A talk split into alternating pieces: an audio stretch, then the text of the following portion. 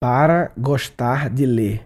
Para Gostar de Ler é o nome de uma série de livros da editora Ática que marcou a minha vida, assim.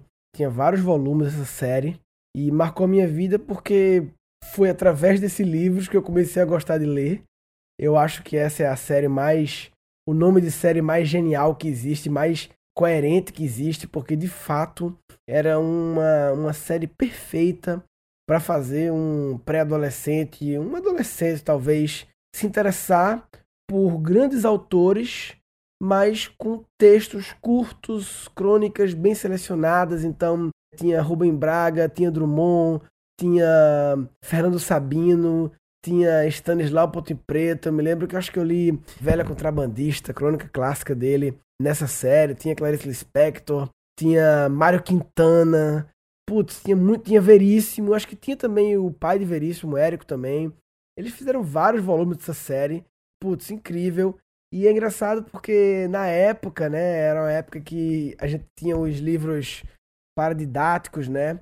Que a escola mandava, só que a escola pedia os livros paradidáticos, até hoje pede uns livros assim, meio estranhos, né? Meio clássicos da literatura brasileira, mas que não são bons para uma criança, né, de 11, 12, 13 anos ler. Não é, não são livros que encaixam na categoria para gostar de ler. E esse momento, essa pré-adolescência aí, é um momento muito crítico em relação a o hábito de leitura que a criança vai ter pro resto da vida, né? É decisivo esse momento, porque é a primeira experiência com leitura, né? Se a experiência é traumática, é baseada em correção, baseado em obrigação e não sei o quê, e sem prazer, você cria uh, já esse, esse histórico aí negativo, né? Então, para gostar de ler, eu acredito que pelo menos na época, acho que hoje ainda, né? É um nome perfeito porque de fato é uma série que introduz e um dos textos do Para Gostar de Ler é um texto do Moacir Clear, é um texto chamado Nós, o Pistoleiro, Não Devemos Ter Piedade. E esse é um texto, velho, que ele foi publicado originalmente, eu tô vendo aqui no Google, em 73 na Folha de São Paulo. E ele entrou nessa em uma das coleções do Para Gostar de Ler, não lembro qual é o seu volume. Foi a minha primeira experiência com algo artístico na vida. Em 1993, na terceira série, a gente resolveu montar esse texto, que eu me lembro, não fazia parte de nenhum exercício de aula de teatro, não. Simplesmente eu e Dimas, grande amigo meu, Dimas Lemos Antunes, hoje em dia um grande médico, a gente, com outros amigos, claro, mas eu lembro que eu e Dimas foi mais forte em trabalhar o roteiro. A gente pegou o texto original do Moacir Clear. Era um texto sobre cowboy fazendo duelo e tal, e meio engraçado, meio louco, assim. A gente não tem como encontrar esse texto hoje em dia, eu acho, o que eu e Dimas mexemos, eu acho, mas enfim, a gente chegou a gravar e fez o teatrinho com vários atores e era bem engraçado, porque era um humor bem assim diferente, um humor meio negro assim, meio nonsense, sabe? Enfim, então, para gostar de ler, influenciou a minha vida, não a, tanto a minha vida de leitura, né? E claro, não foi só para gostar de ler, foi meu pai muito também, que era um leitor voraz. E na verdade, ele que me dava para gostar de ler, ele que comprava o livro para da, da escola e falava: Ó, tá aqui o livro que a escola mandou comprar, mas lê esses aqui, tá? Que esses aqui são melhores e me dava para gostar de ler. Mas o para gostar de ler também impactou até, sempre impacta, né?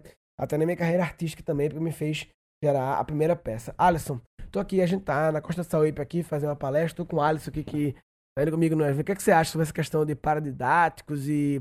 Tu conhece para gostar de ler? Conhece, lógico. Conheço, eu li bastante o Para Gostar de Ler. E tem um texto que eu gosto muito, do que é o Devaneios do General, que era do Érico Veríssimo, tinha no Para Gostar de Ler. Um negócio que eu sempre achei muito estranho nos paradidáticos era aquela ficha de leitura, né? Ah, que vinha com as respostas. Vinha com pergunta com resposta. Vinha com vi, ele vinha com perguntas muito padrão, assim, Sim.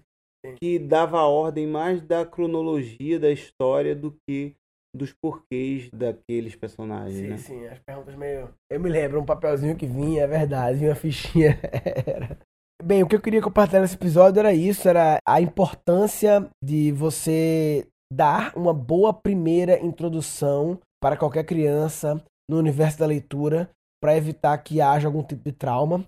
Quem quiser compartilhar alguma coisa em relação à série para gostar de ler, sei lá, algum texto que marcou, ou apenas falar que isso marcou você, entra em gancast.com.br barra para gostar de ler, ou então vai lá no grupo do Gancast no, no Facebook quem gosta de ler, Também vale a pena acompanhar o meu Snapchat, Murilo Gun, porque eu sempre tô postando assim que livro eu tô lendo agora e tal, e faço algum comentário, enfim. Então segue lá no Snapchat Murilo Gun. E lá no grupo Facebook também, se quiser compartilhar lá algum texto para gostar de ler, alguma história sua ou quanto isso influenciou. O que eu queria falar nesse episódio era só falar, como eu disse, a importância do primeiro contato com a leitura, né? Como evitar que seja uma experiência traumática, baseada em medo, em correção, e sim que seja associado com prazer. O irmão de Dani agora, que tá morando comigo, João Gabriel, ele tá adquirindo o hábito de leitura, né? Que fica me vendo toda hora, lendo toda hora. Ele fica lendo o Diário de Banana, Diário de um Zubini Minecraft. O que importa é ele tá lendo, ele tá tendo prazer. Não adianta querer impor, não, tem que ler Machado de Assis. Não, velho, lê o que você quer, adquire o prazer de ler. E isso vai ser o mais importante. Adquirir o prazer da leitura, o hábito de ler. Naturalmente, ao longo da vida, dos anos que vão passando, ele vai gostando de outras coisas e tal, mas eu vou fazer um experimento. Eu vou arrumar um para gostar de ler, vou comprar agora na estante virtual aqui um para gostar de ler e vou ver se Gabriel gosta. Eu não sei se vale a pena impor isso, sabe? Talvez seja ele tem 11 anos só. Eu acho que comecei a ler para gostar de ler um pouco depois, assim, talvez 13 anos. Faz diferença. Vou pensar sobre isso. Mas enfim, o importante é proporcionar uma primeira experiência prazerosa de leitura. Se você não está ligado nisso e está apenas deixando os paradidáticos da escola e sem ficar de olho se as primeiras experiências de leituras estão sendo traumáticas ou prazerosas, se você não está de olho nisso, você está de brincadeira na tomateira. Ah, tá de brincadeira na tomateira. Tá de brincadeira na tomateira. Ah. Nesse episódio foram capturados dois insights. E esse momento, essa pré-adolescência aí, é um momento muito crítico em relação a o hábito de leitura que a criança vai ter pro resto da vida, né? É decisivo esse momento. Essa é a importância do primeiro contato com a leitura, né? Como evitar que seja uma experiência traumática, baseada em medo, em correção, e sim que seja associado com prazer. Falou, papai.